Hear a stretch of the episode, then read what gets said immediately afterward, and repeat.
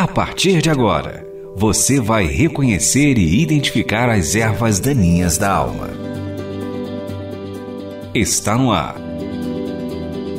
Pecados e Pecadinhos. Com Russell Shedd. Quero falar hoje sobre amor ao dinheiro.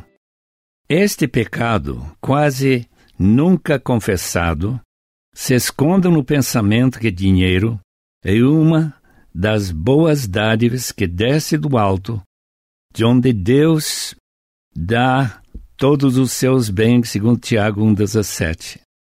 Sobreviver sem dinheiro sempre envolve problemas difíceis e requer condições especiais, uma vez que alimento para manter a vida e o abrigo necessário para aguentar a chuva e o frio se adquirem com dinheiro.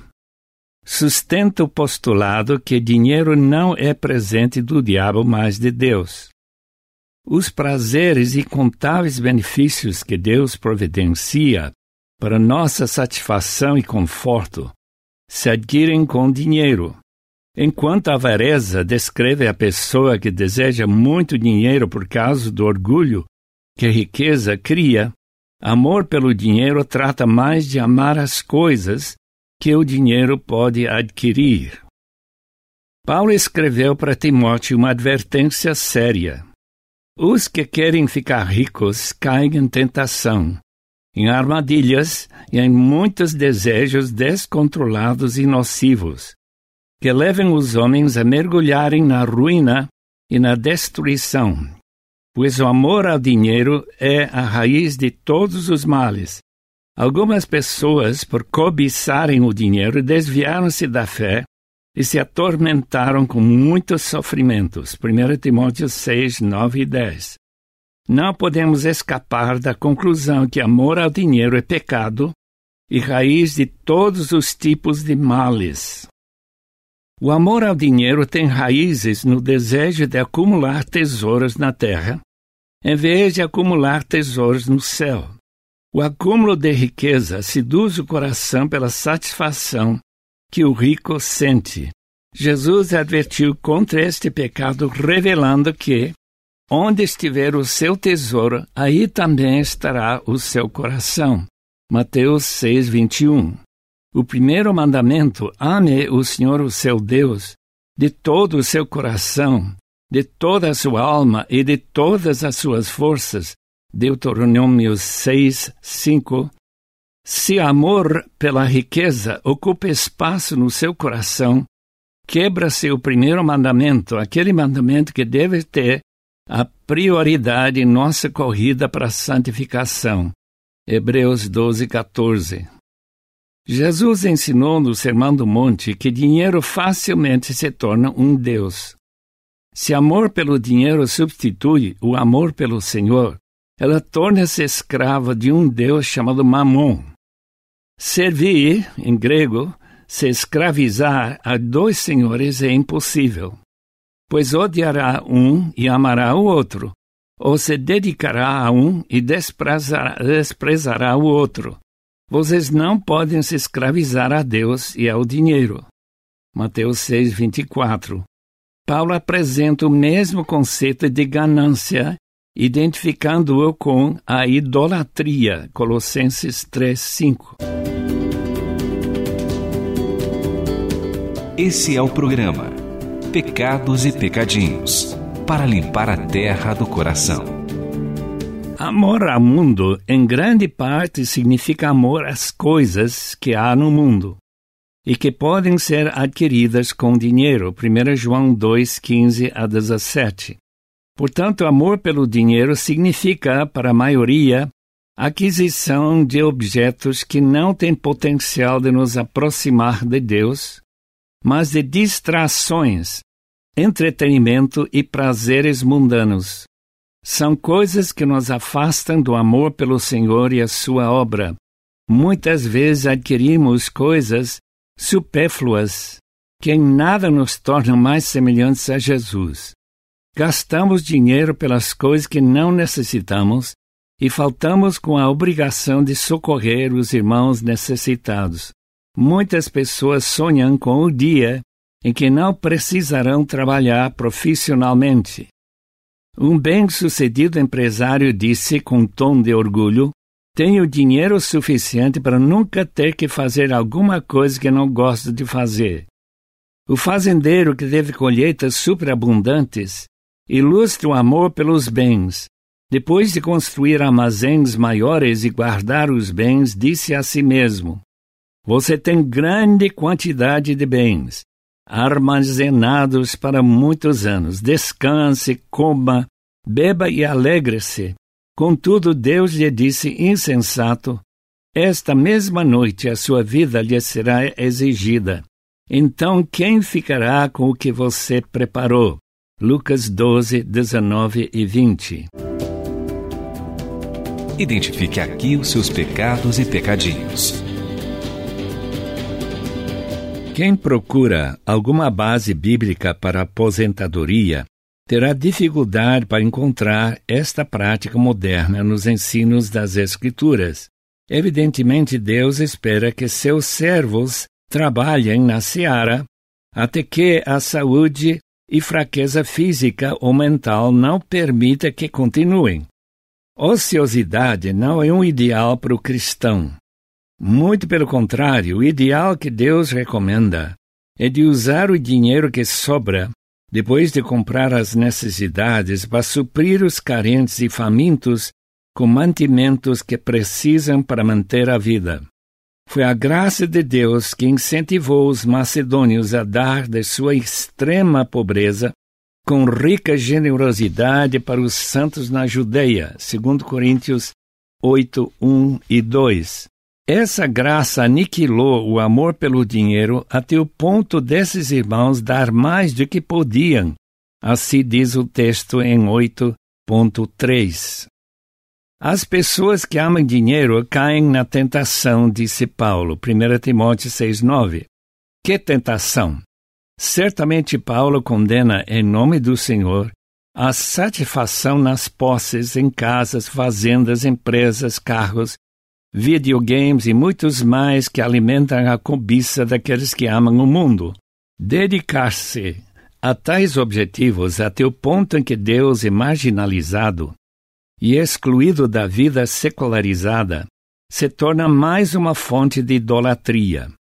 Essas são tentações que facilmente assolam e conquistam o cristão contemporâneo. Além de uma exagerada valorização das coisas, Há armadilhas que o texto, 1 Timóteo 6,19, poderia incluir no tormento e sofrimentos que acompanham o amor ao dinheiro. Desonestidade, mentiras, sonegação de impostos e mesquinhez. Desejos descontrolados e nocivos poderiam incluir o desprezo dos pobres, de mendigos como Lázaro na parábola que Jesus contou para mostrar o horrível fim daqueles que, como o rico, não são ricos para Deus e os necessitados. O texto de 1 Timóteo continua mostrando o perigo do amor ao dinheiro assim. Algumas pessoas, por cobiçarem o dinheiro, desviaram-se da fé e se atormentaram com muitos sofrimentos. 6.10. Jesus explicou em parte como essa cobiça afeta quem se deixa levar pelo desejo de ser rico na parábola dos solos. A semente que caiu no meio dos espinhos são os que ouvem a palavra, mas ao seguirem seu caminho são sufocados pelas riquezas e pelos prazeres desta vida. Lucas 8,14. O perigo da busca pelo dinheiro para esbanjá-lo nos prazeres da vida é maior hoje do que na época de Jesus. O homem pós-moderno tem mais oportunidade de gastar o dinheiro na busca de futilidades e vaidades do que o homem do primeiro século. Paulo, preocupado com o mal que o amor ao dinheiro pode fazer para os crentes de Éfeso, instrui Timóteo: ordene aos que são ricos no presente mundo no grego é aion, que significa época, era, século, que não sejam arrogantes e nem ponham sua confiança na incerteza da riqueza, mas em Deus, que de tudo nos provê ricamente para nossa satisfação.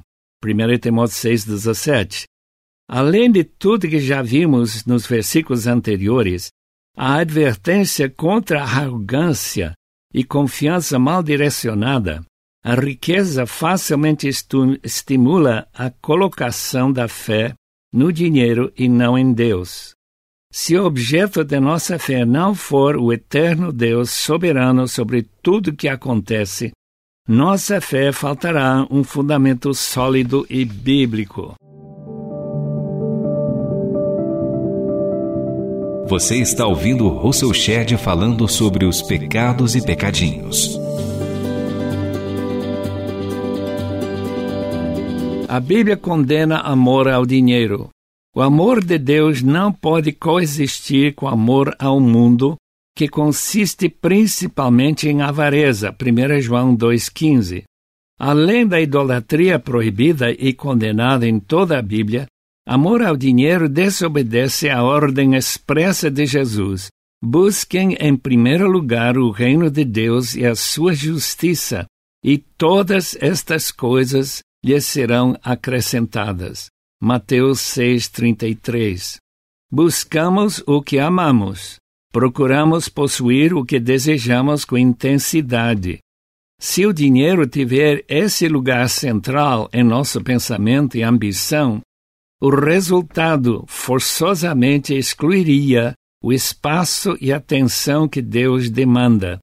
Não amem o mundo, nem o que nele há. Se alguém ama o mundo, o amor do Pai não está nele. Pois tudo que há no mundo, a cobiça da carne, a cobiça dos olhos e a ostentação dos bens, não provém do Pai, mas do mundo.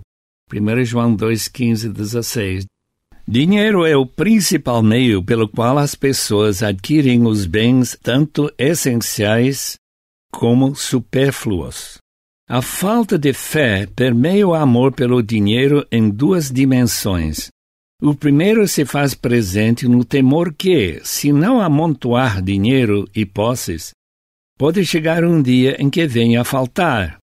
Pensa-se que nós, como filho pródigo, teremos que passar fome e apacentar porcos ou algo semelhante. A palavra de Deus nos assegura que o amor do Pai que nos deu a vida neste mundo também nos sustentará quando voltamos genuinamente a Ele arrependidos. A segunda marca da incredulidade trata de nossa visão sobre o futuro. Jesus advertiu que riquezas acumuladas nesta vida são sujeitas à destruição pela traça e ferrugem, ou à perda para ladrões que arrombam e furtam. Mateus 19. Ao contrário, devemos acumular tesouros para nós nos céus, onde não há perigo de serem destruídos ou roubados. A mensagem de Jesus deve ficar clara e cristalina. Pela fé sacrificamos nossas posses para Deus. Ele segura tudo para nossa alegria futura. Se crermos que o Mestre falou a verdade, gozaremos eternamente o prazer de ter investido num futuro que vemos apenas pela fé. Dê a sua opinião escrevendo para rtm@transmundial.org.br ou envie cartas para Caixa Postal 18113, CEP 046 26-970 São Paulo SP. Este programa é baseado no livro Pecados e Pecadinhos, lançado pela Shed Publicações. Apresentação e produção: Russell Shed. Realização: Transmundial.